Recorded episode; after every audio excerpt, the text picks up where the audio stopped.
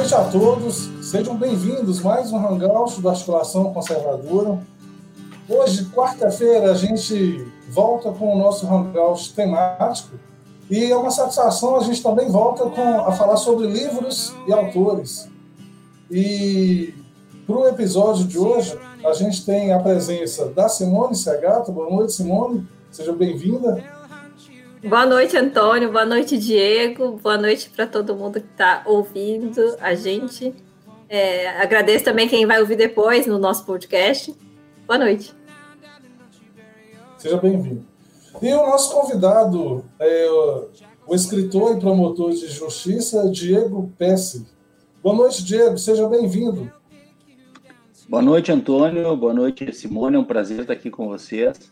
É, escritor é bondade sua. Eu sou, sou, um promotor de justiça que escreve algumas coisinhas, mas daí a ser considerado escritor é um, é um longo caminho. Está no segundo é. livro já é um escritor, né? A gente se expressa conforme pode, né? É, inclusive, o, o, o, primeiro livro foi um sucesso danado, né? Bando de idolatria. E, Junto com Leonardo Jardim, meu colega. Isso. No finalzinho, a gente vai relembrar para quem não conhece, né? Trazer para quem não conhece e relembrar um pouquinho dele. Mas antes de falar sobre o livro de hoje, antes de apresentar o livro de hoje, eu queria que você se apresentasse para quem, obviamente, talvez ainda não te conheça, falar um pouquinho quem é você, contar um pouquinho da sua história, da sua trajetória. Perfeito. Bom, em, em rápidas uh, pinceladas, meu nome é Diego Pesce, eu sou promotor de justiça no Rio Grande do Sul desde o ano 2000. Uh, eh, eu me dedico ao estudo da, da ciência criminal e das ciências policiais já há algum tempo e sou articulista da Gazeta do Povo e do, do jornal Brasil Sem Medo, né? E em 2017, junto com meu colega Dr. Leonardo Jardim de Souza, eu lancei um livro, nós lançamos um livro chamado Bandidolatria e Democídio, que reunia, tratava de questões referentes à criminalidade no Brasil. Uh, esse livro teve uma repercussão muito grande, uma repercussão uh, significativa no cenário brasileiro, Uh, nós passamos a viajar pelo Brasil, é, palestrando, expondo nossas ideias sobre, sobre o cenário uh, do Brasil em termos de segurança pública. E após esse período, eu fiquei um ano estudando fora, né, no Instituto Superior de Ciências Policiais e Segurança Interna de Portugal, e eu dei continuidade né, aos, aos meus estudos, a, a alguns ensaios, eh, de modo que eu acumulei algum material que eu julguei oportuno reunir nesse livro. Então, esse, esse livro que eu estou lançando agora, o permite mostrar esse aqui, é, ele contém alguns ensaios que já faziam parte da terceira edição do Bandidolatria e Democídio, e alguns outros ensaios que foram publicados posteriormente ao livro, né, inclusive um deles inédito, que foi reunido tudo nesse volume aí era só para você falar um pouquinho assim da história desse livro, do livro atual, né? Ele foi lançado, Sim. acho que tem, não tem um mês, dois meses, né? Não faz um mês, não faz um mês. Ele foi lançado por, pela editora EDA de Londrina. Essa editora é da, da Cláudia Piovesan, do Edson Piovesan, na verdade, e, e a Cláudia Piovesan trabalha nessa parte de seleção de material, não é? E tem saído muitos livros bons através dessa editora. É um orgulho muito grande para mim ter, ter publicado esse livro por essa editora. É, foi feito o trabalho, foi tudo muito rápido. Né? Nós reunimos os ensaios, algum, a maioria deles da Gazeta do Povo e do, do Brasil Sem Medo. Foi feito esse trabalho e agora não faz não faz um mês, né? Que saiu a primeira edição, tá? Pessoal, muita gente ainda não recebeu em função do, do Covid e dessa greve dos, dos, Correios aí tem atrasado um pouquinho, né? Mas, mas tem, tem tido uma receptividade muito boa também, né? Então, uh, são ensaios que tratam, obviamente, segurança pública, que é o, sempre é, foi o tema central dos meus estudos, mas também de outras questões, né? Por exemplo, Briguet, obrigado, Briguet. É, por exemplo, sobre o globalismo, né? É, tem um ensaio que eu havia escrito a pedido do Alexandre Costa, né, grande Alexandre Costa, escritor sobre globalismo e nova ordem, e para uma coletânea que ele ainda vai lançar. E eu pedi autorização para o Alexandre se haveria possibilidade de publicar esse artigo, né, eh, de forma inédita no meu livro, que acabou saindo antes dessa coletânea, e ele me autorizou, né, pelo que eu sou muito grato. Então, tem questões de globalismo. Tem um artigo que eu havia escrito há mais tempo, também que saiu numa publicação eh, de circulação mais restrita, e, e, hoje ele é atualíssimo, né, que é um artigo sobre guerra, polícia, hoje diante principalmente do que nós vemos acontecendo no, nos Estados Unidos, né, com, com essa revolta uh, patrocinada contra a autoridade policial, essa tentativa de subversão do, do Estado de Direito, uh, atividades terroristas, né, em solo americano, atividades de terrorismo doméstico, então abrange uma, uma série de, de, de matérias que vão até mais recentemente a questão eh, da, da atuação das forças de segurança eh, durante a pandemia aqui no Brasil, né, em relação à, à legitimidade do exercício desse poder ou não. É, eu vi aqui no livro, a gente vai começar a falar um pouco sobre ele agora. É, primeiro, a, a, curiosidade minha já tinha começado pelo, pelo título do livro, né? Porque, pelo que a gente vê aqui, tem uma, é, tem uma influência grande dos seus ensaios depois que eu li, eu confirmei isso, de, de, de, de pessoas como, por exemplo, o Mário Ferreira dos Santos, né? Sem dúvida alguma, sem dúvida alguma. Ele traz a ideia da questão do ciclo cultural, e ele está bem presente nos seus textos, né? E eu queria que você contasse um pouco sobre, primeiro, a, a, a, o, essas influências aí, né? Essas influências que você... Tem, tem Lewis, tem Mário Ferreira dos Santos, tem o próprio professor Alexandre, que ele está sempre, ele sempre aparece aqui, já fez algumas lives com a gente também. O ele é muito bom, né? Ele é ótimo. É, bom, bom Antônio, não é, não é a, exemplo da, de muitos e muitos e muitos estudantes, né?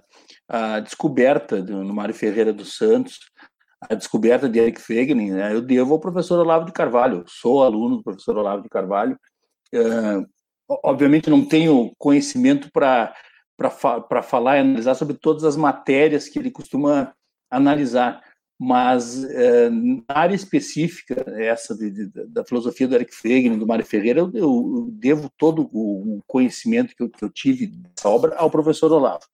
E Mário Ferreira é um gigante do pensamento brasileiro, né?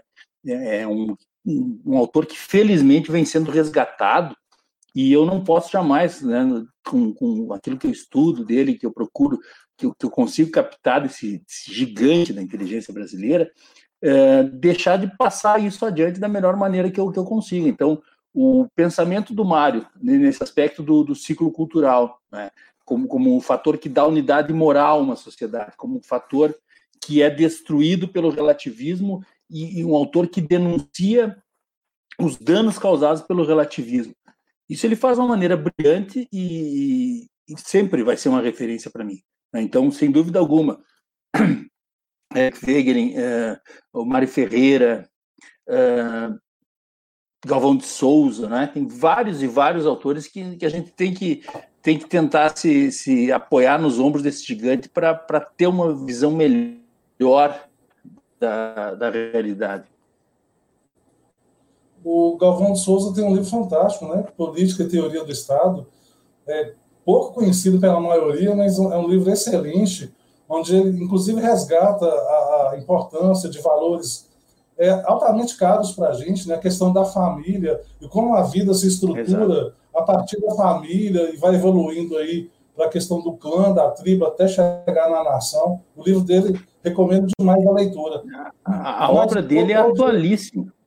A obra dele é atualíssima, né? Você pega agora a, a, editora Resistência Cultural lançou de novo o, o Estado Tecnocrático. Ou você lê aquilo ali, você vê exatamente o que está acontecendo. Você tem explicação do que acontece no mundo já dada por ele de antemão de uma maneira super é, clara, né? E, e, ao mesmo tempo erudita. Então são, são autores fundamentais que, que estão sendo trazidos novamente para o brasileiro. Eu queria falar sobre esse primeiro ensaio, mas antes disso, tem uma pergunta aqui da Juliana Gama, e eu já vou mandar ela aqui. Ela quer saber se você pretende escrever algum livro sobre garantismo penal do, do é Ferraioli ou Ferragioli, né?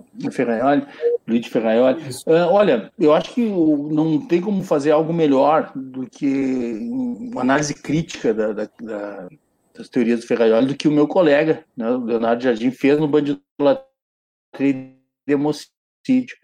Então, não, eu tenho orientado agora, eu tenho dedicado os últimos anos de, de estudo a um estudo bem específico de uma matéria que eu acho que eu estou conseguindo ter alguns resultados muito produtivos, é, que é o estudo específico do fenômeno da violência. Né? Tenho, tenho, estudado muito a violência relacionada à disputa, é, meios dissuasórios, questões de prevenção situacional, que são, são algumas teorias muito, muito modernas, muito eficientes, e, ao mesmo tempo muito difícil conciliar uma coisa com a outra. Então isso tem absorvido praticamente todo o meu tempo. Eu devo encerrar, eu tenho até dezembro para concluir esse trabalho.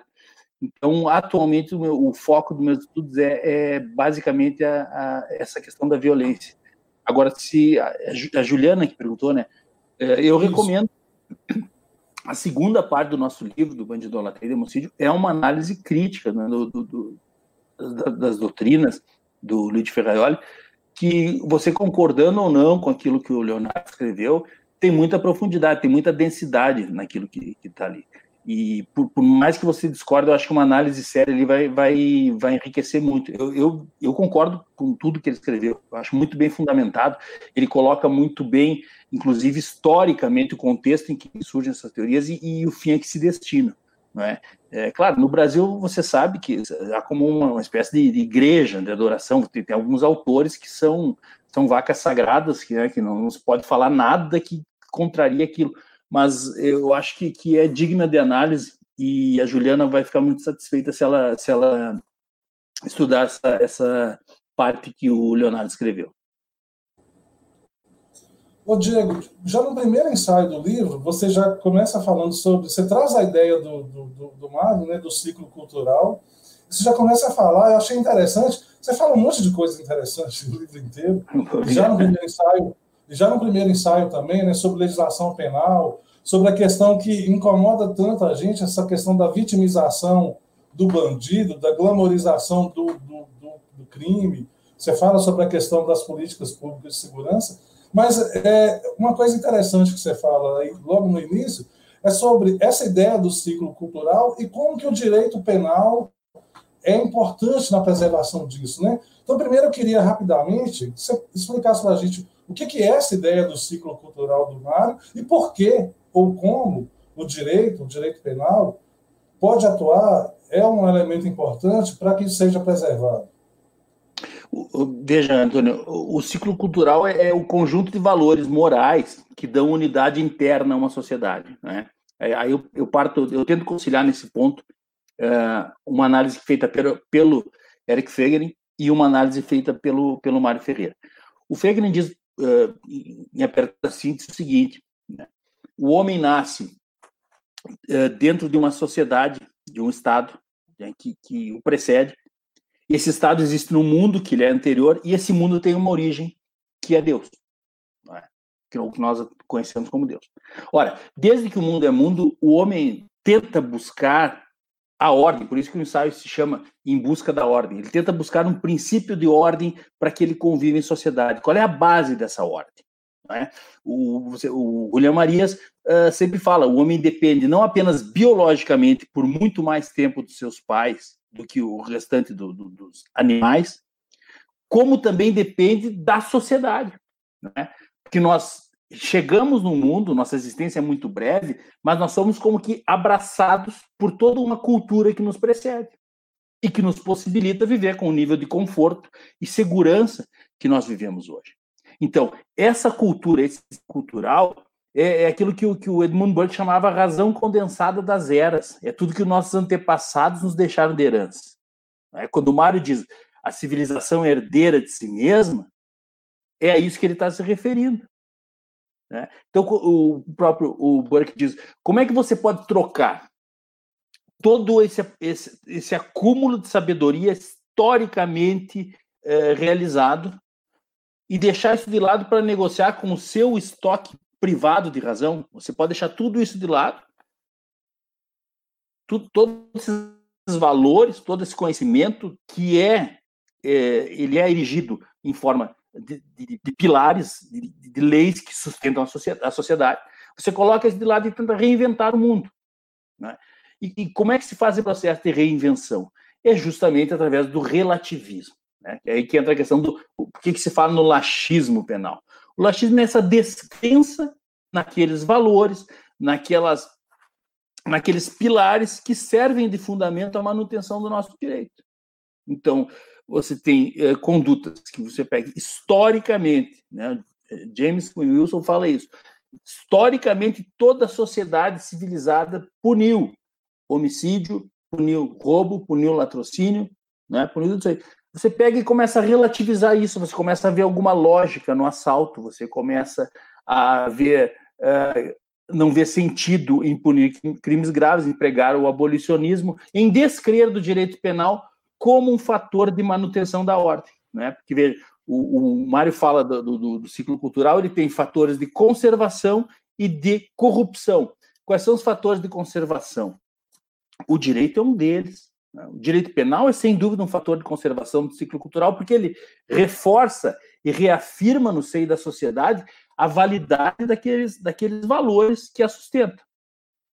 E o fator de corrupção é o relativismo. E aí você pode, não apenas na questão da impunidade, dizer que, que crime não é mais crime, mas você começa a investir contra todas as instituições que sustentam esse ciclo cultural. Você começa a descrer, e muitas vezes com, com uma boa dose de razão, porque ele já, já pode ter se deteriorado, descrer do legislativo, a descrer do judiciário, a caluniar, difamar a força policial, o policial pode ser visto como um, um monstro delinquente e psicopata, e em contrapartida, dentro desse mesmo relativismo, você tem o, o enaltecimento né, da, da, da, figura do bandido, que é, que é aquilo que o, o grande Volney Corrêa Leite Moraes Júnior, saudoso uh, juiz paulista, uh, definiu, dizia, dizia chamar de bandidolatria, esse termo é dele, né? ele dizia que, que todos os séculos registram surtos espasmódicos de contracultura e anticivilização. E um, uma característica na nossa era de, desse surto de contracultura e anticivilização era justamente a bandidolatria, essa tendência a enaltecer a figura do bandido em detrimento da, da, das figuras da, das forças da ordem. E, ao mesmo tempo, não, não, esse relativismo, ele, ele, ele passa a criminalizar as condutas que... Ela, todo mundo fala assim, ah, porque o, o direito penal está tá criminalizando cada vez mais, cada vez mais. Só que é, você vê, é, muitas das vezes, é, dando mais importância a, a, a crimes não violentos, e os, os crimes violentos, eles, é, eles são cada vez mais relativizados. Ou se não, crimes contra animais, eles são cada vez mais é, combatidos. E aí, aí a gente vai vendo é, uma dissociação completamente é, do, do, que é para ser o direito penal, né? Que seria para resguardar a, a própria sociedade. Então, ao mesmo tempo que, que, que existe sim essa é, é, cada vez mais crimes e cada vez mais a, a tipos penais, só que eles é, não são efetivamente para punir condutas é, que o, o, direito penal nasceu para punir. E aí fala assim, ah, porque tem uma inflação, tá, mas o que é para punir mesmo, cada vez mais está sendo deixado de lado. E efetivamente não. As pessoas não vão para a prisão. Então, é um grande faz de conta. E, é, assim, quando a gente vê, ah, porque as pessoas dando mais importância para um, um crime é, que é cometido contra um animal, contra o e deixando de lado, é, é, vai, vai, o, o, ser humano ele vai ficando cada vez mais é, vazio, né? O aborto é, é, lutam cada vez mais para descriminalizar. Mas aí, ao mesmo tempo, daqui a pouco você, o, se um animal sofreu um, um, um, aborto, vai ser criminalizado, né? É, só assim, para ver o, o, absurdo que a gente está vivendo hoje. É, eu, eu cito até um dos ensaios que é esse sobre, sobre o, globalismo, né, que é, foi feito a pedido do Alexandre Costa, eu faço uma breve análise dessa questão. Né, e, e na, na época eu estava o exemplo de Portugal. E veja, nada contra os animais de maneira alguma, pelo amor de Deus, sou defensor dos animais. Mas Portugal tem hoje um estatuto, os animais possuem um estatuto jurídico próprio. Né? Isso é considerado uma grande evolução no direito português. E, paradoxalmente, Portugal passou a admitir, após a realização de dois plebiscitos, se não me engano foram dois, passou a admitir o aborto no início da gravidez, o aborto voluntário. Então, isso eu cito como um, um grande paradoxo, né? que, que, ninguém veja nenhuma contradição nisso. Porque, ao mesmo tempo que, que o país, é, e dentro da própria lógica do direito dos animais, né? que o país julga que houve uma grande evolução ao conferir um estatuto jurídico próprio para os animais, ele acha muito normal a eliminação de uma vida humana voluntariamente. Descarte de uma vida humana. Né? Então, esse, é, por isso que, que esse eu acho que é o, é, o, é o, condutor de tudo que eu escrevo. A partir do momento que você perde esse, esse norte, esse, esse senso de transcendência, que, que dá unidade moral, que dá unidade interna, a, inclusive as, as leis. E aí entra a questão daquilo que o C.S. Lewis fala. Né? Quando o homem é abraçado definitivamente esse relativismo, e hoje em dia nós gozamos de uma, uma tecnologia, né, de meios que, que, não existe precedente na história, quase tudo que o homem pode imaginar ele pode fazer. Né? Mas, paradoxalmente, em termos morais, né? Nós estamos muito próximos daquilo que o C.S. Lewis chamava de primata com caos. Então o homem vai querer se reinventar. O homem ele toma para si as rédeas do destino da, da, humanidade sem reconhecimento a qualquer valor ou poder que o transcenda. Né? Isso historicamente é, não acaba bem. Né? Você pode ver mesmo o Eric Feiglin fala, ele chama isso de, de revolta egofânica, e ele, e ele fala muito bem que arquetipicamente a Bíblia já nos dá o resultado desse tipo de coisa, como, uh, por exemplo, Abel, o dilúvio, né? são arquétipos do resultado da, da, tentativa do ser humano de se transformar em Deus. Né? E é isso que acontece quando, por exemplo, o homem decide que pode eliminar uma, alguma vida humana por simples conforto ou comodidade. Né? Uh, eu, eu ensaio muito nessa linha e, e eu, eu, prezo muito um filósofo chamado William Lane Craig, né? e ele, ele coloca a questão do aborto de uma maneira muito clara, muito simples. Ele, ele base em duas perguntas. Primeiro, se a vida humana possui valor moral intrínseco. E segundo, se um feto na barriga da mãe é uma vida humana ou não. Né? Que a vida humana possui valor moral intrínseco é uma coisa muito certa. Né? Inclusive, se for pegar legalmente, uh, própria a ONU reconhece, para quem é muito defensor, na própria ONU reconhece isso, e, e, tem gente que rasga as vestes contra a pena de morte justamente porque a vida humana tem valor moral intrínseco. E o feto é uma vida humana, porque não, nós não tem notícia de um feto que tenha virado outra coisa, que tenha se transformado em outra coisa, que não um ser humano adulto. Então ele coloca essa questão de uma maneira muito clara, muito simples. Eu vejo muita gente tergiversando e falando em moral kantiana para né, o Kant é, é uma luva de maquinista. Qualquer ideia cabe ali, o pessoal coloca na conta do Kant, mas mas não não é bem assim, né? A questão é muito mais simples e, se nós atentarmos para essas questões. Agora, claro, é, é um, só, só para não me alongar muito, é, é um truque muito fácil você dizer que aquilo não é vida humana, né? Então, viram, você pode descartar, simplesmente sem, sem analisar com mais profundidade a questão. Eu acho interessante que essa semana que o pessoal estava comentando, encontraram vida em, é, em, algum planeta aí que eu não lembro qual. É, apenas porque encontraram um, um, uh, algum, algum material, né? É, e aí o, o, feto seria um monte de células. É, é o, o, relativismo assim no seu maior grau, né? Encontraram uma, uma, uma substância X, um, um, um, material X já é vida lá, lá em, em, outro planeta. Mas aqui na Terra, um feto, um, que é um, um, ser que sim, ele tem vida, é, é um ser humano. Exato. Ele só não nasceu ainda.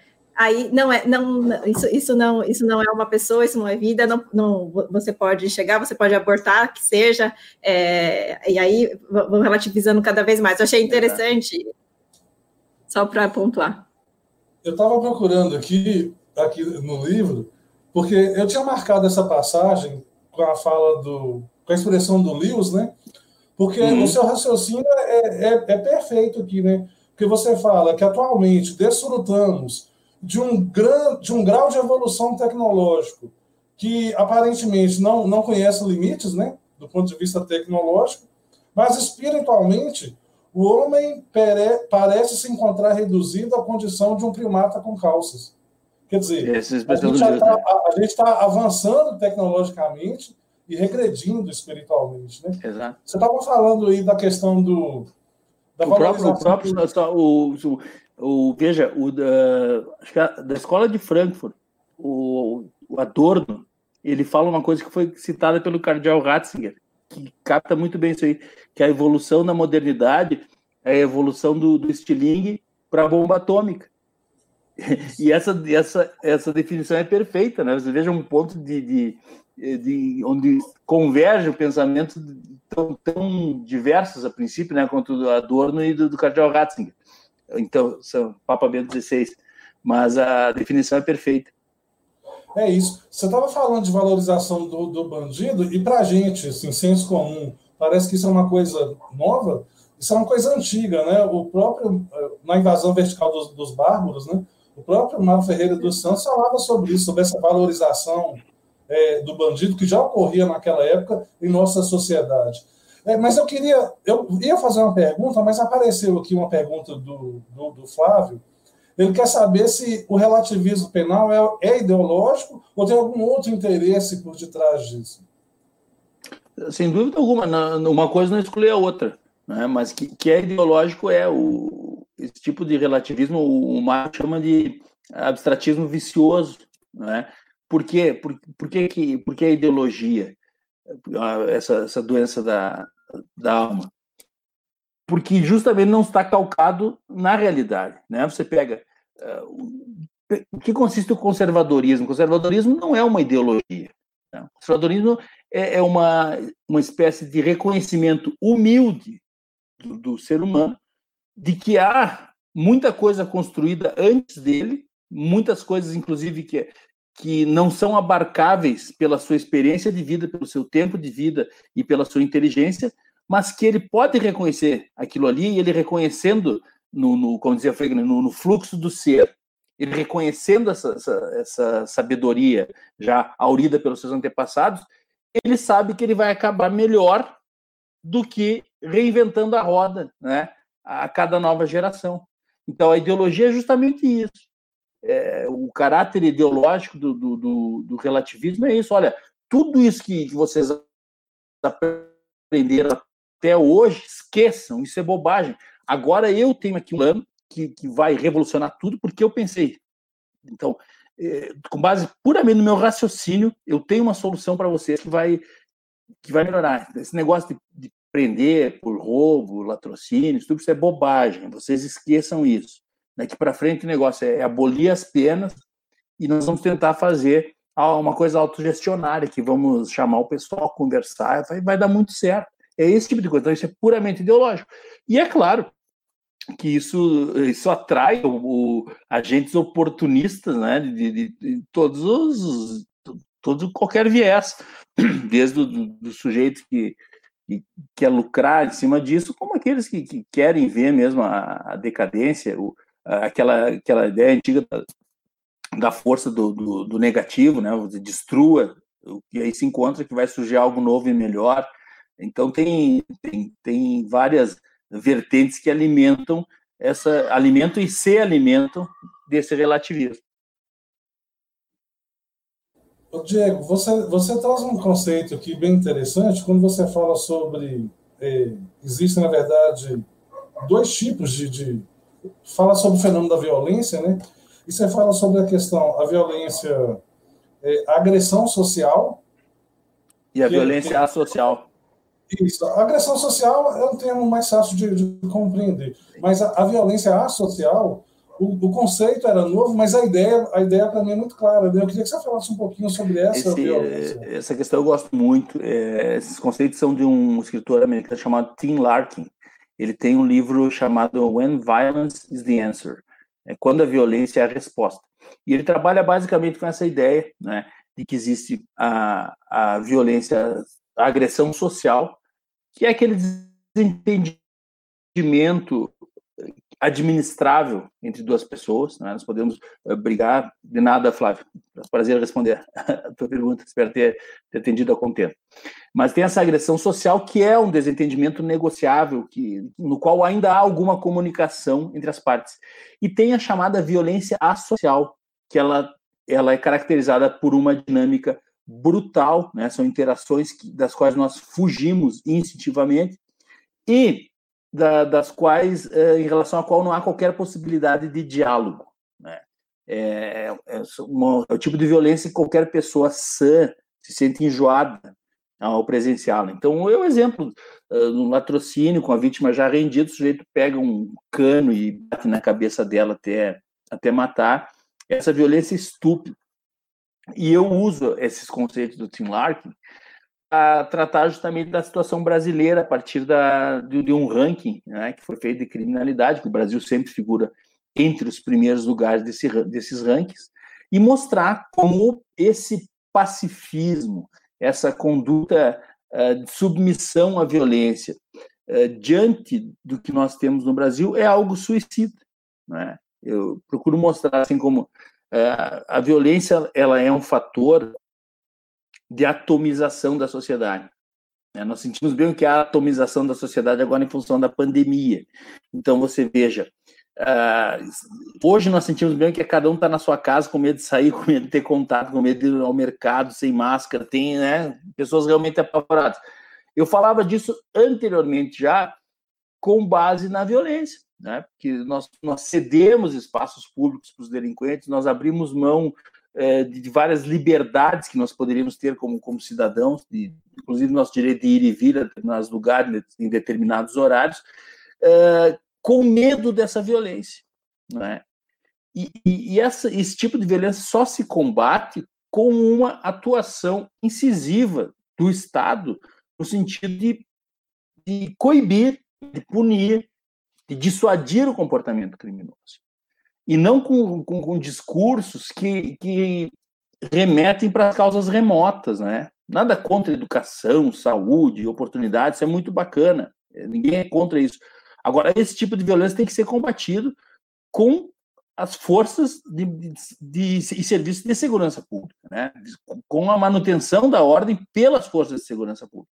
E é isso que eu procuro mostrar, e como esse discurso pseudo-pacifista, na verdade, é um discurso que nos transforma todos cada vez mais é, em vítimas inermes diante de uma criminalidade cada vez mais audaciosa.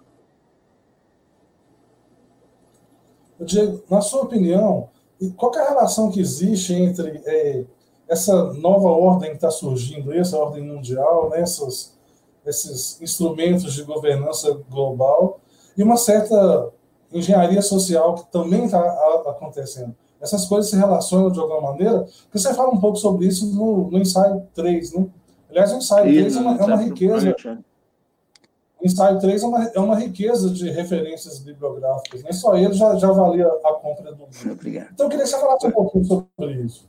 O, o Alexandre Costa, né? existem autores como o Alexandre Costa, o próprio Pascal Bernardin, falam muito bem sobre essa questão né, da, da, da engenharia social e da nova ordem a, a criação de uma ordem nova, de uma sociedade administrada, né, dessa tal governança global que é, desde surgiu a pandemia e logo em seguida já aparecendo doutrinas que parece que tinham aquilo escrito de antemão, estavam só esperando a pandemia para lançar, né?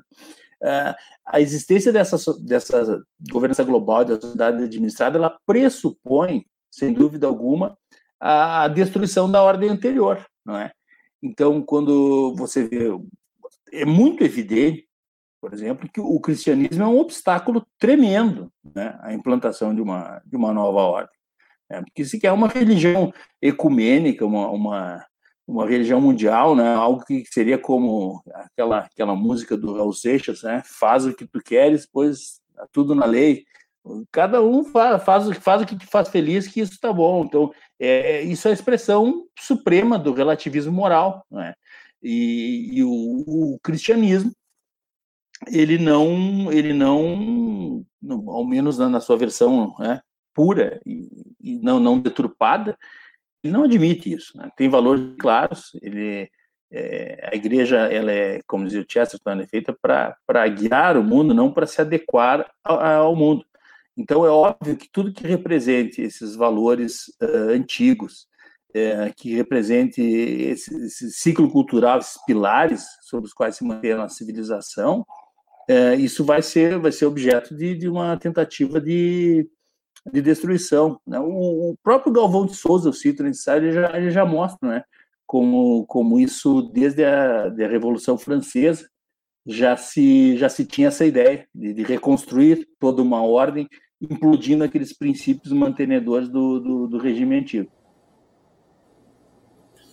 O Diego, a guerra contra a polícia não é uma, uma característica apenas brasileira, né? é uma coisa que ocorre em outros países, como, por exemplo, lá nos Estados Unidos, onde a gente tem vários episódios que, é, onde a partir de uma versão mal contada, desencadeia uma série de revoltas populares, aí entra em cena o pessoal do BLM, né? Você conta sobre uhum. isso lá em 2014, mas a gente está vendo acontecer agora novamente. Quer dizer, essa guerra contra a polícia é um fenômeno quase que mundial também, né? Esse, esse ensaio sobre a guerra da polícia e o efeito Ferguson, é, eu fiz para um 2014, acho que foi, é, foi 2014, para uma publicação sobre segurança pública, né? E na época eu havia tido contato com uma obra de uma escritora americana chamada Heather McDonald. É, é um, um livro chamado The War on Cops, né, a Guerra à Polícia, onde ela explicava durante o governo Obama como, como teve início essa guerra à polícia, como existem uh, organizações né, é, muito poderosas por trás disso tudo, né, e como isso é um movimento é, totalmente articulado, né, no sentido de desestabilizar, destruir a instituição policial. Né. E agora voltou nos Estados Unidos com muito mais força, né? Você vê uh, campanhas para simplesmente cortar os fundos da polícia. Uh, policiais, agora foi anteontem, na Califórnia, dois policiais foram alvejados de uma maneira, um ato terrorista, né, dentro de uma viatura. E, quando, a, quando a ambulância chega ao hospital, tem um grupo lá na frente dizendo que não, não era para prestar socorro para eles, impedindo o acesso da ambulância ao hospital. Né?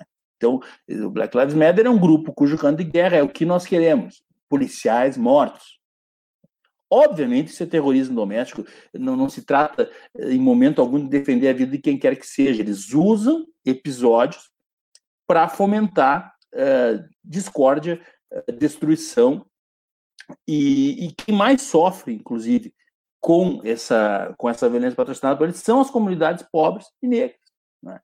Então, é, é, é um, ali, é, claramente, é um processo de subversão fomentado, né? Tem, no, no, livro eu cito os patrocínios, você vê hoje, uma coisa impressionante, a NBA, a NFL, todas as grandes ligas esportivas fazendo uma, uma propaganda, assim, é, violenta, não é, para esses grupos.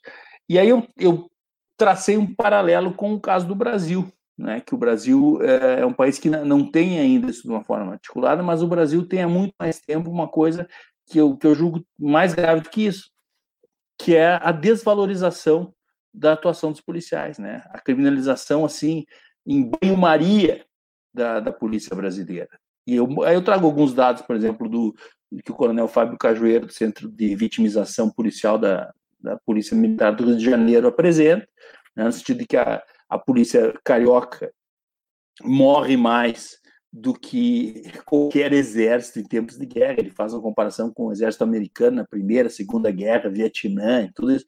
Então, é, é uma coisa absurda o índice de, de mortalidade entre os policiais cariocas e brasileiros também. Né? Depois eu viajando pelo, pelo Brasil, falando com policiais do Nordeste, aqui no Rio Grande do Sul. É, é um índice assim que não tem comparação com outras polícias no mundo. E a polícia é sempre mostrada de que maneira? Sempre mostrada como um bando de assassinos, né? que sempre se fala na, na questão policial do Brasil, é a polícia que mais mata no mundo. Ela mata porque ela está é, inserida num cenário de guerra, né? Com índices superiores de baixa aos índices de guerra.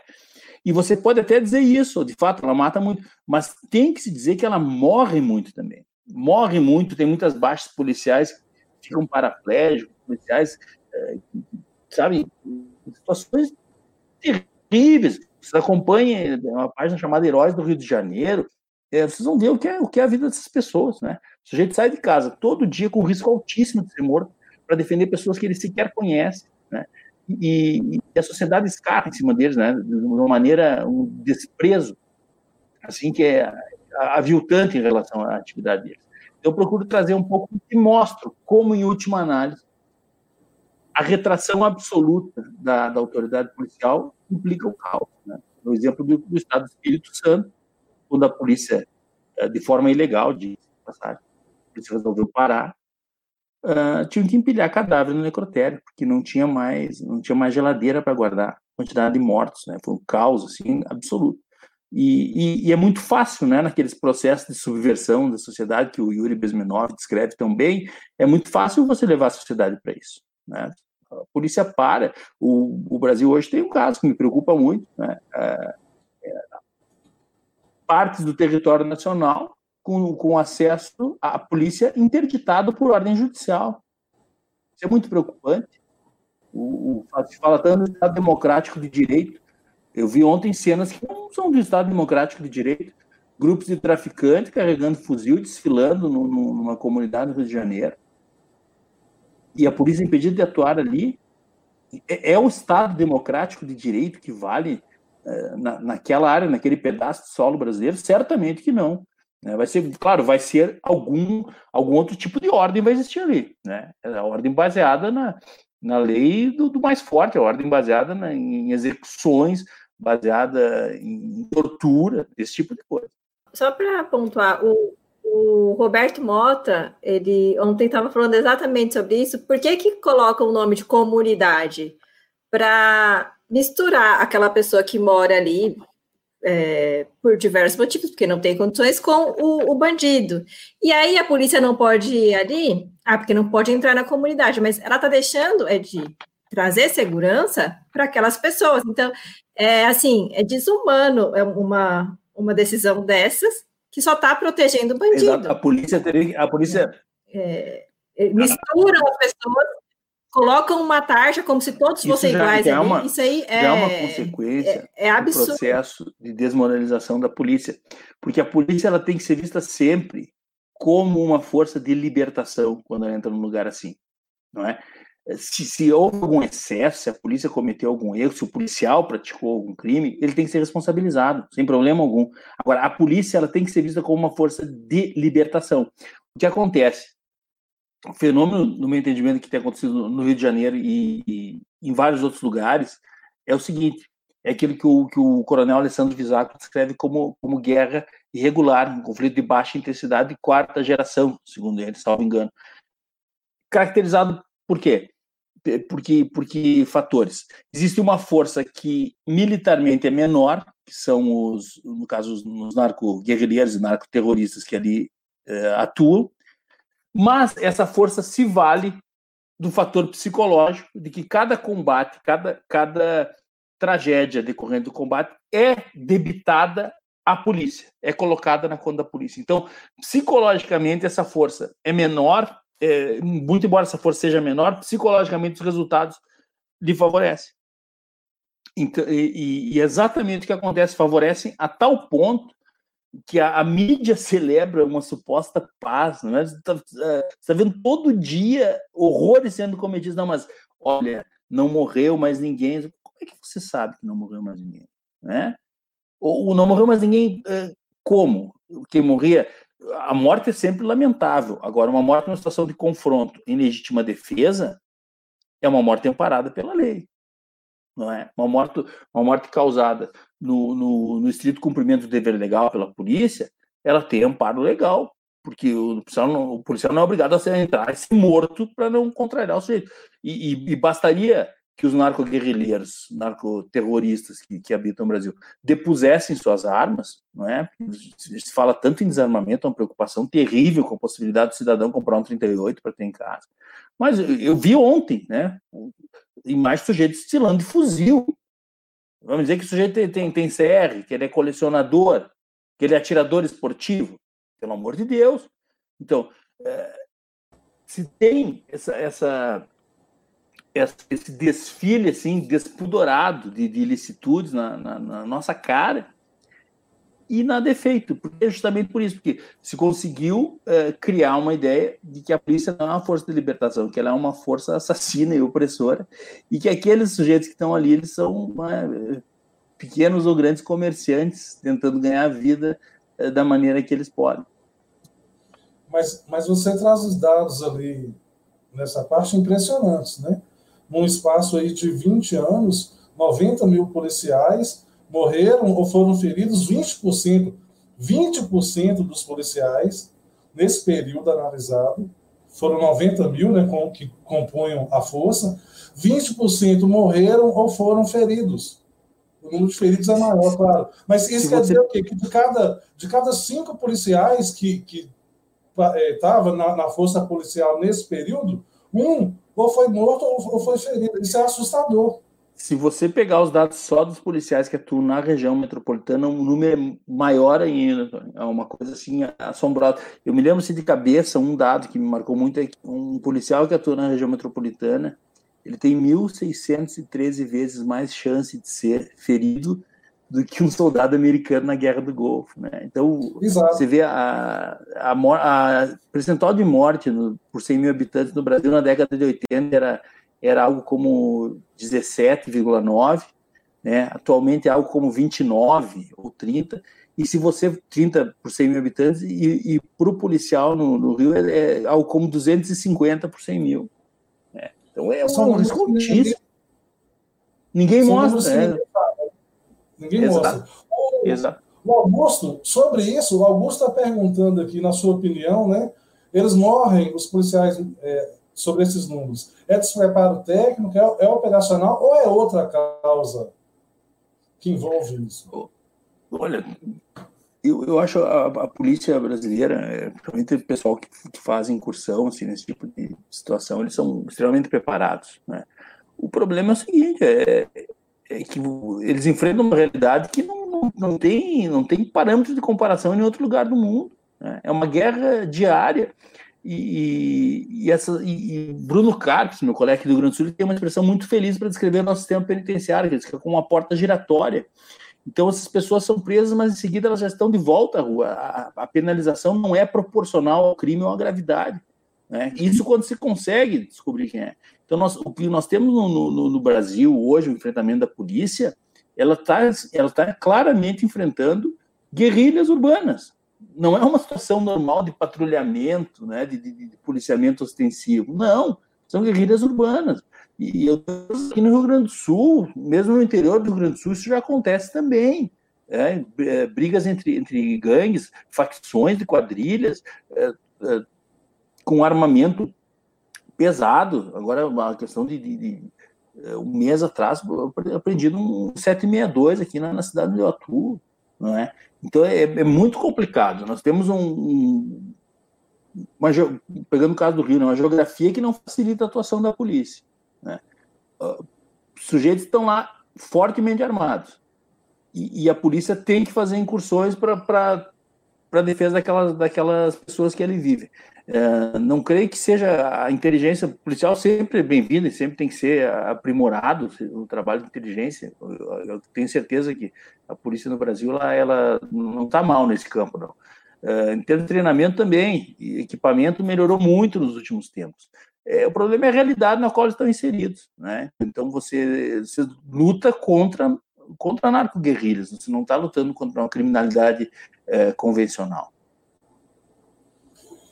É, tem uma parte que você fala sobre a questão dessa escalada, né, desse aumento da, da violência, e, que, e de, de outro lado, a gente, população em geral, a gente vai adquirindo uma postura meio nihilista em relação a isso.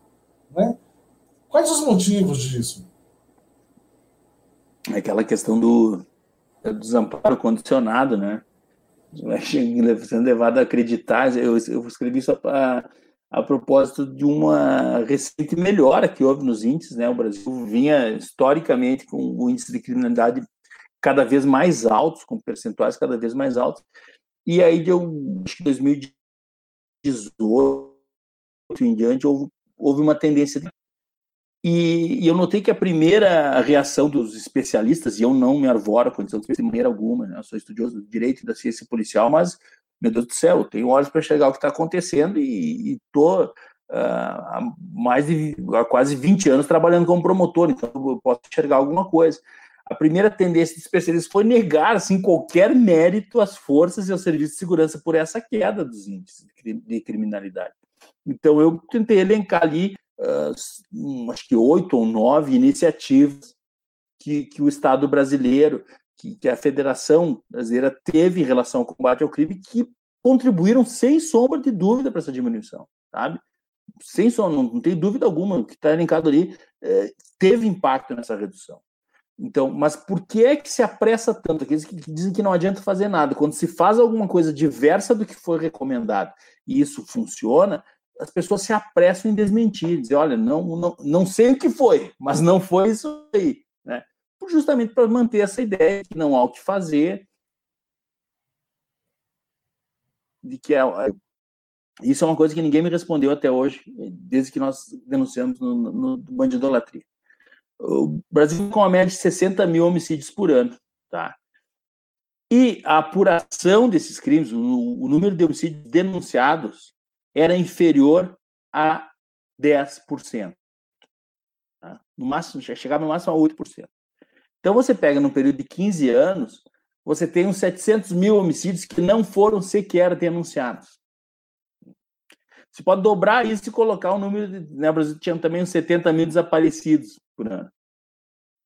Então, 90% não é que o sujeito foi absolvido mais adiante ou não. Não foi nem denunciado, não tem aconteceu e não gerou nem processo. E o que se diz é que o Brasil é um país que, que prende muito, é um país que prende mais, que tem superpopulação carcerária, superencarceramento. Pode ter superpopulação, pode, porque tem pouco presídio. Porque esses mesmos que denunciam a superpopulação carcerária são aqueles que fazem lobby para que não seja investido nenhum centavo na construção e ação de presídios tudo está documentado, já, já, já escrevi, já, já mostrei. Né? Então, esse é o grau de. Isso é ideologia. Isso é assim, uma desconexão completa, né? que é ideologia, isso é abstratismo. É, é a desconexão completa da realidade que você está enxergando com os próprios olhos e, e o pensamento que você expõe. Né? Ninguém vai defender que, que o sujeito, que, que, o réu tem que cumprir a pena em condições degradantes, muito antes pelo contrário. Agora, tem que cumprir pena. Ou vocês acham que um, um homicídio não, não, deve ser punido com, com, pena de prisão? Os quase 50 mil estupros que nós temos por, por, por ano, dá um, dá um estupro a cada 13 minutos registrado no Brasil, quando é as estatísticas. Né? Ou, ou, dos assaltos, teve um em 2016, tem o registro de quase 1 milhão e 800 mil uh, roubos, né? Roubo, assalto com violência com grave, com grave ameaça.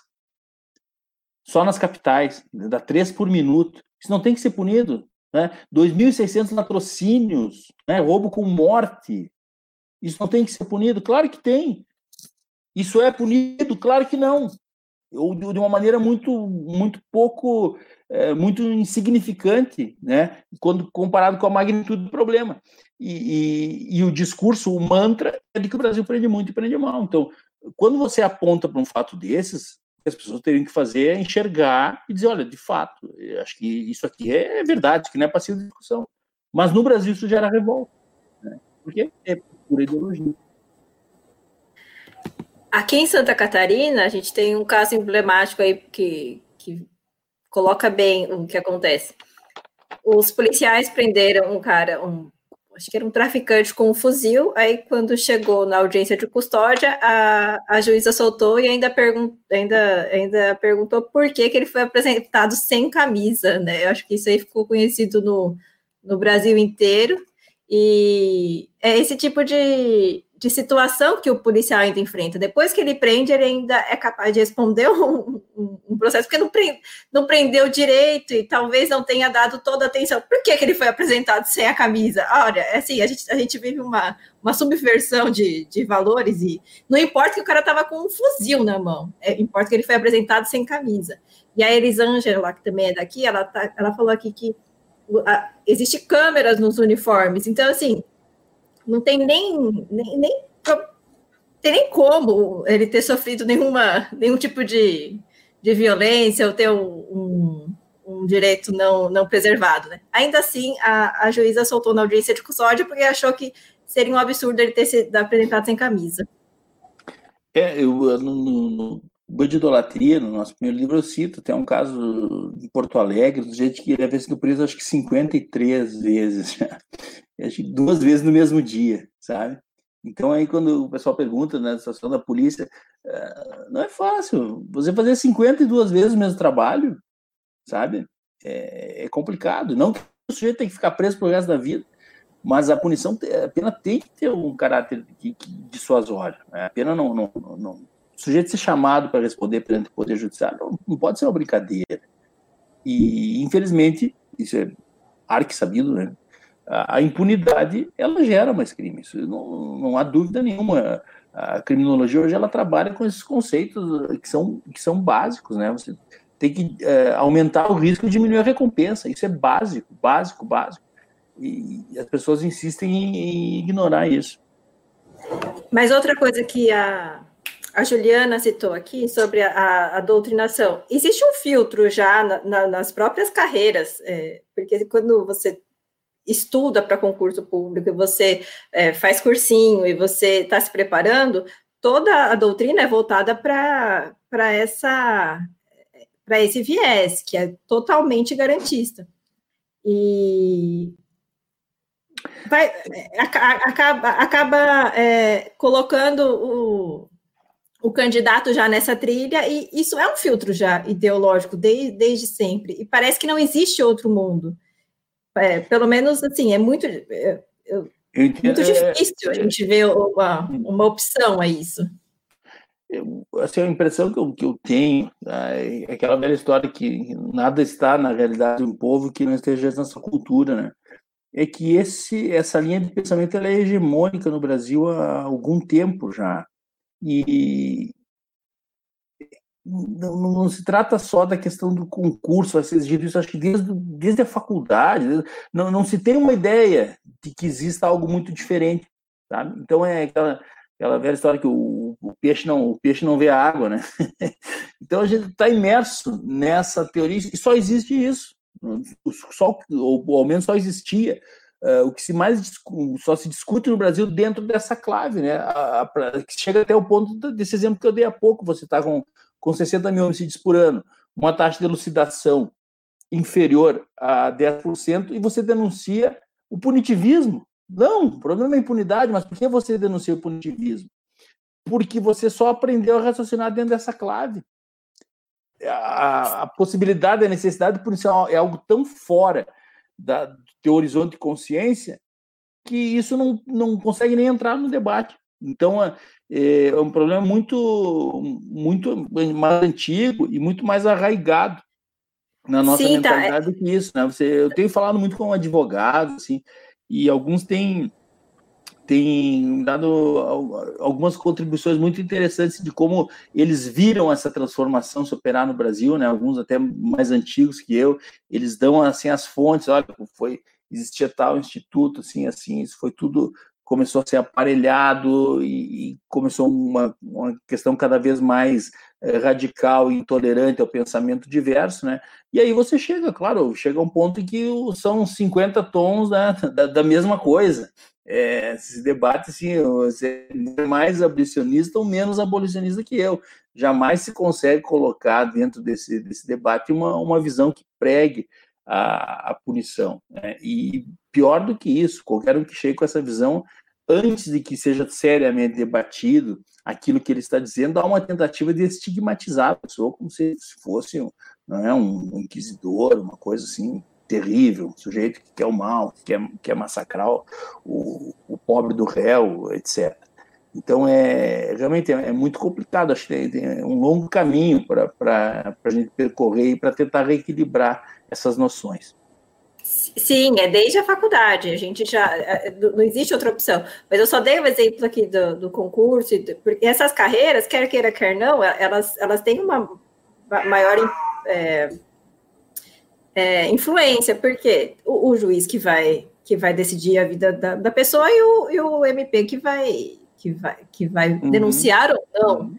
Então, quer queira, quer não, é, no dia a dia, isso, isso acaba influenciando mais, mas com certeza, dentro da faculdade, não tem opção, é só é só garantismo penal, e aí é o que você falou, um é mais abolicionista que o outro, e se você for, é, for, for, for assistir uma aula de direito penal, nossa, eles falam sobre conservadorismo como se fosse algo assim, é, associam praticamente a, a, nazismo, assim. Então é, é complicado de, de, de, lidar com isso. Eu só dei o exemplo mesmo porque hum. eu acho que isso é o que mais, é o que mais é, a gente acaba verificando na, no nosso dia a dia, porque o juiz vai soltar, o juiz vai, é o juiz que vai prender e é o, e é o promotor que vai denunciar, né? Então é, é o que está mais palpável, mas com certeza o, o Evandro fala que é a corrupção da inteligência jurídica, ele diz até que ia escrever um livro a respeito, é, e, é, e, é isso mesmo, a, a, inteligência já se corrompeu, e serão décadas aí para, assim, com muito trabalho para poder voltar, sim, sim. né? Hum, sem dúvida. Ô, Diego, um tema que você aborda no, no livro também é a questão do porte de arma, né? Sempre que a gente toca nessa questão, uma das primeiras falas que a gente escuta, é, e que eu já ouvi várias vezes, é que o brasileiro não, não tem essa questão cultural, não é como lá nos Estados Unidos, né, que está presente lá na segunda emenda, desde a fundação do país, eles lidam com isso de uma maneira natural, e que o brasileiro não estaria preparado, e que o cara vai brigar no trânsito e vai já sacar uma arma e matar o outro. Eu, é, eu queria. Como você vê a questão do porte de arma, a importância disso, né? E essas questões que a gente culturais, né? A gente realmente não está preparado para isso ou, ou, não é bem assim? É, bom, vou deixar claro assim, tudo que eu falo sobre porte, sobre tudo, mas sobre esse aspecto é bom deixar bem claro.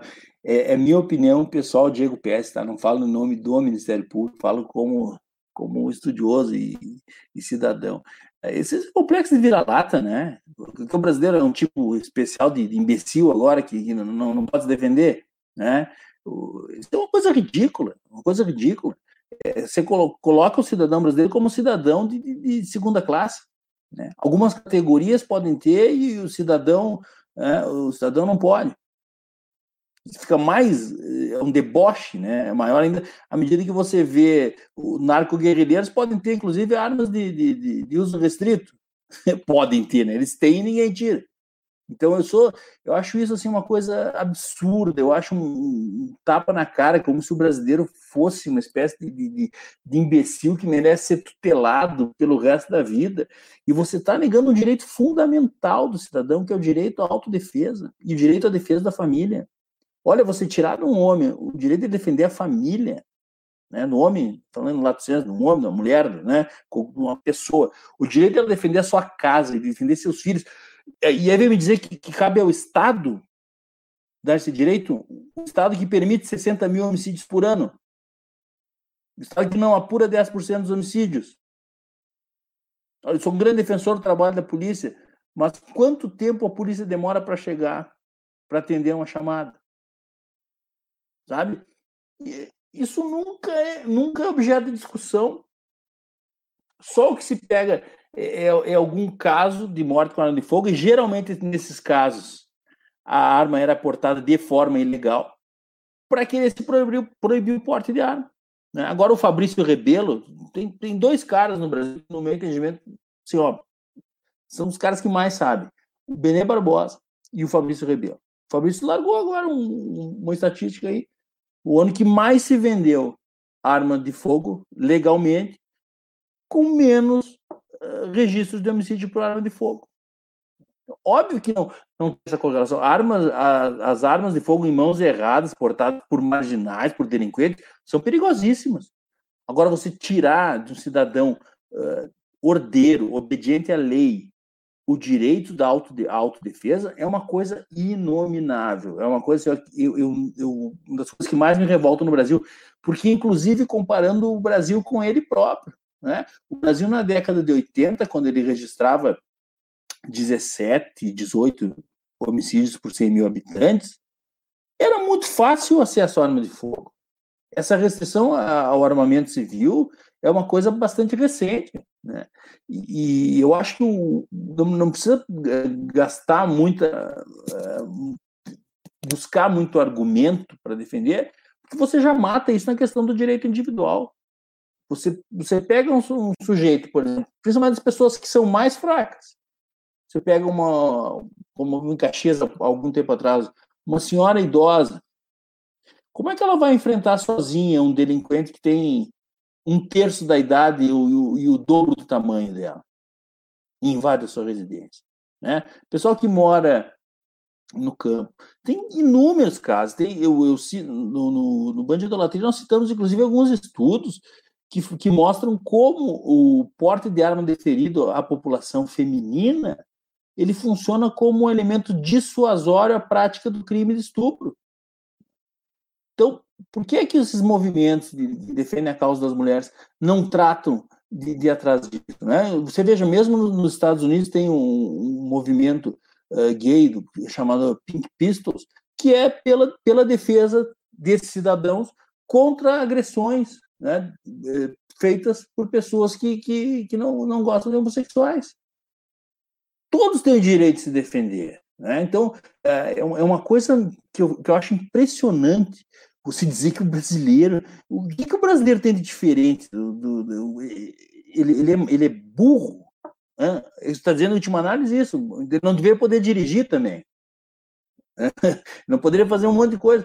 É óbvio que eu sou radicalmente contra esse tipo de, de, de, de restrição e, e acho deplorável esse tipo de argumento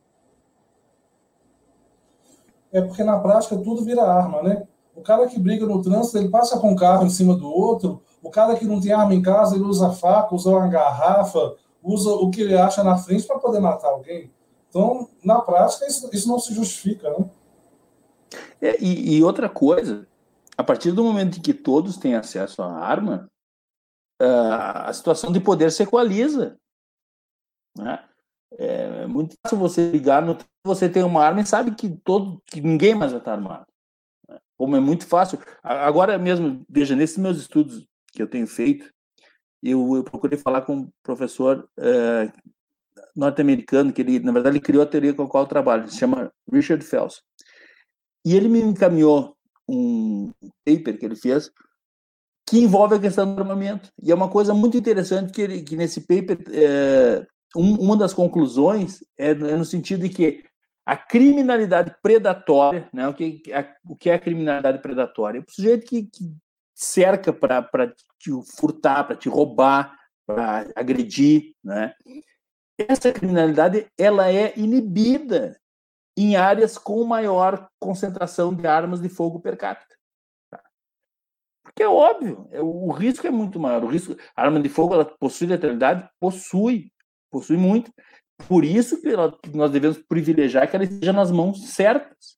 E quando você tem um, um grande número de armas de fogo na mão de pessoas obe obedientes à lei e responsáveis, esse, esse fato por si só vai inibir a utilização de armas por aqueles outros que não são obedientes à lei. isso é uma conta muito simples, é uma, uma, uma obviedade, né?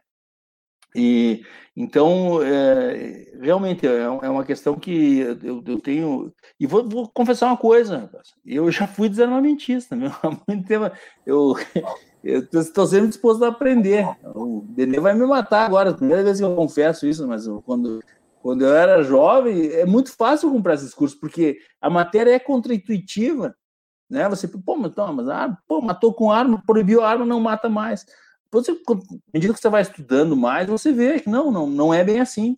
Não é bem assim. Tem inclusive uma questão fundamental que é do direito à autodefesa. Exato. É, falando sobre o laxismo penal, tudo é motivo para soltar o cara, né? É, entra um vulcão em erupção lá na Indonésia, vão soltar os presos. Tem um terremoto não sei aonde, vão soltar os presos. Agora é o, o coronavírus, né? Pois é, é, isso foi uma coisa muito interessante eh, dentro dessa agenda que eu falo, né? É, há essa agenda pelo desencarceramento no Brasil. Uh, um dos principais atores, junto com outras organizações, é a Pastoral Carcerária, né?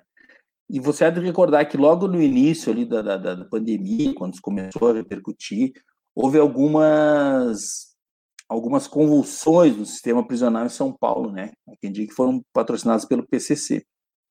E logo em seguida aquilo, a pastoral carcerária fez uma representação ao CNJ e o CNJ emitiu uma recomendação né, para que fosse avaliada a situação dos presos e, eventualmente, que eles fossem soltos numa espécie de, de induto uh, humanitário em razão do Covid. O que acontece? Aqui no Rio Grande do Sul, o Ministério Público fez uma consulta para, para o Conselho Regional de Medicina e a orientação do Conselho Regional de Medicina foi no sentido de que não era o caso de soltar. E caso constatada a contaminação, eles estavam em isolamento. E o que se recomenda é o isolamento. Ainda nessa época, o ministro da Justiça era o ministro Sérgio Moro, ele fez uma publicação uh, bastante extensa mostrando tudo aquilo que o Ministério da Justiça havia disponibilizado para o eventual tratamento dos, dos apenados que fossem contaminados. Não, é? não obstante isso, houve libertação em massa, né? inclusive pedidos de soltura assim, é, em, em, grupo, né? indiscriminadamente, uh, em função do Covid. E, para surpresa de ninguém, o pessoal foi solto e não ficou em isolamento, né? Alguns foram presos logo em seguida. Então, eh, essa é a questão importante. Você simplesmente solta né, contra as recomendações é, e numa crença que, convenhamos, alguém, alguém acreditava que né, o sujeito vai sair, vai ficar isolado. Não. Teve contato social e contato ilegal. né? Tanto é que foi preso é, logo em seguida. Então, é um, é, há realmente uma agenda. Né? Qualquer motivo é motivo para o desencarceramento, e, e dentro dessa agenda, né, há um, um aspecto que é fundamental é que se mantenham as precárias condições do sistema para que elas sejam sempre denunciadas e funcionem como justificativa para a libertação de presos perigosos. E só paradoxalmente, né, você vê enquanto esse pessoal eh, apenas era solto, é, você via prisões por sujeito por estar caminhando na praia, numa praia deserta, se você via gente sendo tendo a porta do comércio lacrada, é, você via ameaça de prisão para o sujeito estar sem máscara. Então, é, tudo remete àquilo que nós falávamos no início. Né? Como você perde um, norte, você perde um senso moral, senso da retidão, da, daquilo que deve ser preservado ou não, a lei funciona, inclusive, como, como diz o, o Ricardo Dipp no, no, no, livro dele sobre direito e pós-modernidade, acaba criando um direito ao não direito. Né? É um, é, a lei deixa de ser expressão uh, de algo positivo para se transformar numa espécie de. Uh, a expressão que ele, que ele utiliza é, é uma espécie de ajuntamento, de convenção de ajuntamento de ladrões, né? Porque porque é descolado da moral, né? Então é, é muito é, é muito emblemático esse caso. Aí. Ô, gente, é, o pessoal que está assistindo a gente está gostando do assunto, gostou do que foi discutido, do que foi apresentado. O nome do livro é Violência, Laxismo Penal e Corrupção do Ciclo Cultural. Tem muito mais coisa além do que a gente falou aqui, óbvio, a gente está tentando não não atrapalhar e não dar muito spoiler em quem for comprar. Então, gostou do assunto? Compre o livro. Não gostou? Compre o livro para alguém. Realmente é um, livro, é um livro muito bacana, muito bem escrito. E você fecha ele com chave de ouro, Diego. O, o, último ensaio seu é bacana demais, quando você fala das virtudes, né? Você fala sobre a questão. É, eu achei, achei interessante demais. As virtudes secundárias, a gente às vezes valoriza demais elas, né? E esquece das Exato. virtudes principais. Eu queria que você falasse um pouco sobre isso. Exato. É, ele foi feito com base nessa questão justamente da, da pandemia, né, da atuação de algumas autoridades com base nessa, no que aconteceu durante a pandemia. Né? E eu começo o ensaio falando daquele experimento de Milgram, que na verdade a conclusão dele é no sentido de que as pessoas tendem a obedecer cegamente, as autoridades tendem a obedecer cegamente vários comandos, muito embora esses comandos sejam moralmente abjetos, porque elas estão inseridas né, naquela cadeia de comando e tal. e, e eventualmente elas, elas, se propõem a fazer isso.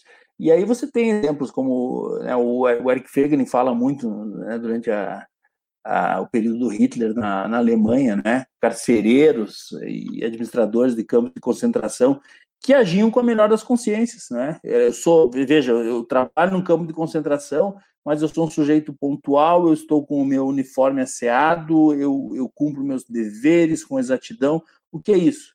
É o triunfo de uma virtude menor, é o triunfo de uma virtude secundária, que não tem qualquer sentido se ela não tiver vinculada a uma virtude que é cardeal, que é, que é uma das virtudes que realmente dizem respeito a, ao bom proceder, a, ao que há de bom na natureza humana. E aí eu, eu procuro uh, colocar é, um, um, artigo que foi para a Gazeta do Povo, né, no espaço que, que aquela coluna comportava, é, como isso é perigoso, né? Quando se insere essa obediência e, e essa, esse cumprimento cego, essas virtudes secundárias, uh, na atuação de um Estado querendo implantar uma agenda ou, ou, querendo administrar uma situação contra a própria população com base em medidas uh, de legalidade questionável. Né? Eu cito ali algumas, algumas medidas que foram tomadas no início da, da pandemia, que eram medidas que só poderiam ser tomadas num estado de defesa, no estado de sítio. Violações brutais de direitos individuais, abusos de poder evidentes que custam, inclusive, vejam, digo isso com muita, com muita tranquilidade, porque eu sou um defensor da polícia, mas tem custado e vão custar muito a imagem da polícia no Brasil, algumas dessas condutas. Por quê? Porque foram obedecidas ordens e que eu, que eu cito ali, que eram de legalidade questionável ou, em alguns casos, uma ilegalidade assim, evidente. Então, é, é, mais um caso, e por isso que eu digo que a linha mestra do meu trabalho é toda essa questão da, do ciclo cultural, da, da, questão do Fegner, que o Mário Ferreira coloca, é mais um caso em que o, o descolamento, o exercício do poder desassociado do bom, do justo, né, daquilo que, que o homem tende, a busca do, do supremo bem, que se reflete em ideais de equidade e justiça, ele é abusivo, é arbitrário, e, e ali eu faço um, um, um, alerta que, que realmente, na época, me preocupava muito, é, com base na, naquela lição do Bertrand Juvenel. Né? Bertrand é, fala que os homens obedecem muito por uma questão de costume. Né? As pessoas obedecem aquilo que elas estão acostumadas partir do momento que você começa a exigir delas algo muito diferente daquilo e a um custo muito elevado, há uma tendência à desobediência, à desobediência civil, e isso gera revoluções, motins, etc., tudo que, que a gente conhece. Eh, felizmente não chegou a esse ponto. Eu creio que depois houve um, um, reequilíbrio da, da atuação da, da, das forças policiais, um reequilíbrio uh, de, de, determinados governantes, né? Então, felizmente não chegou a esse ponto mas é um, um, assunto bem atual e foi realmente um artigo que eu gostei muito de escrever, porque eu acho que, que trouxe alguma luz para aquilo que se debatia no, no momento. Eu tenho certeza. É, vou abrir aqui para as considerações finais, vou começar pela Simone, depois eu volto aí, aí você. Simone, suas considerações finais, por favor. Ah, eu só queria agradecer a presença do Diego é, e parabenizar, porque esse tipo de, de livro, esse tipo de assunto, ainda mais no direito, ele é, assim, é um, uma pérola, porque é o que a gente estava falando mais cedo. Não, não existe, né? Não, não tem nada nesse sentido. Então, assim, é, é, é muito bom. Então, eu queria agradecer demais, agradecer pela live. E, assim, para mim foi um, foi, foi um presente, né? E espero que o pessoal também tenha gostado, o pessoal que está aqui participando. E é isso, o, o, livro é excelente, não só esse, mas também é, já muito conhecido, né, o Pan de Idolatria e do Hemocídio, excelente também. São, são visões, assim, que, que parece que fala assim, nossa, mas a lucidez, né, está faltando tanto lucidez na nossa vida, no nosso dia a dia, e no direito, então, assim, é quando, quando a gente conta, assim, para quem não é da, da área, assim, para o pai, para a mãe, porque eu, a minha família eu não tenho ninguém, ninguém, né? Então, para mim é muito mais difícil, assim, falar assim, olha, é isso porque é, é isso porque isso, isso porque aquilo. Então, essa, essa lucidez, assim, que está tra trazendo de volta é, a finalidade do direito, e principalmente do direito penal, né? Que é impressionante. Falam sempre ah, a última raça, a última, porque é sempre o mais o bem jurídico mais importante, tudo mais. Mas aí você vê que de repente tudo está virado, não, não se protege mais nada, e a, e a população. Isso, você não precisa ser, ser da área para ver que o negócio está todo, tá todo corrompido, né? Então, agradecer, e assim, é, é um presente pela, justamente por isso, é uma lucidez é, no meio de tanta loucura e de tanto relativismo, de tanta deturpação que estão tentando, tentando não, estão enfiando né, goela abaixo. Eu só queria agradecer. Muito obrigada. Diego, é, eu queria te passar aí para as suas considerações finais. Eu queria que você falasse um pouquinho rapidamente, assim, já falou um pouco, né, sobre os seus próximos projetos aí. Lembrar o pessoal aí, alguém, alguém perguntou aí, o livro anterior se chama Bando de Idolatria e Democídio, muito bom Isso. também. O livro, e, o livro, e o livro atual, que a gente está falando hoje, é esse: Violência, Laxismo Penal e Corrupção do Ciclo Cultural. Então, Diego, eu queria que você passasse aí para as considerações finais, você falar um pouco sobre o que está vindo aí, seus projetos, o que, que vai vir, o que, que você está planejando, enfim, fica à vontade. Bom, bom, antes de mais nada, agradecer a Simone, Antônio, pelas palavras de vocês por me dar esse espaço para debater meu livro. Agradeço muito. A gente, né, luta abrindo espaço eh, com, com, muita dificuldade. Então, sempre bom quando a gente tem a chance de debater assim uma live inteira para para falar de uma obra que a gente está lançando é um, uma honra muito grande e eu fico muito grato a vocês e a, e a todo mundo que nos acompanha aqui até agora. Eu, eu sigo meus estudos agora, eu passei um ano estudando presencialmente, agora estou no segundo ano para concluir um mestrado em ciências policiais, e eu já estou quase, quase encerrando, estou fazendo um estudo em criminologia que eu reputo que é, é inédito aí no, no, cenário mundial, uh, não tanto por o brilhantismo meu, mas porque o material que o Brasil oferece é muito farto. Então, o estudo que eu vou fazer eu acho que não tem precedentes porque ele versa sobre disputa, versa sobre violência e sobre homicídio. E, e não há um país que, que, forneça tanto material, infelizmente, né, é, quanto o Brasil.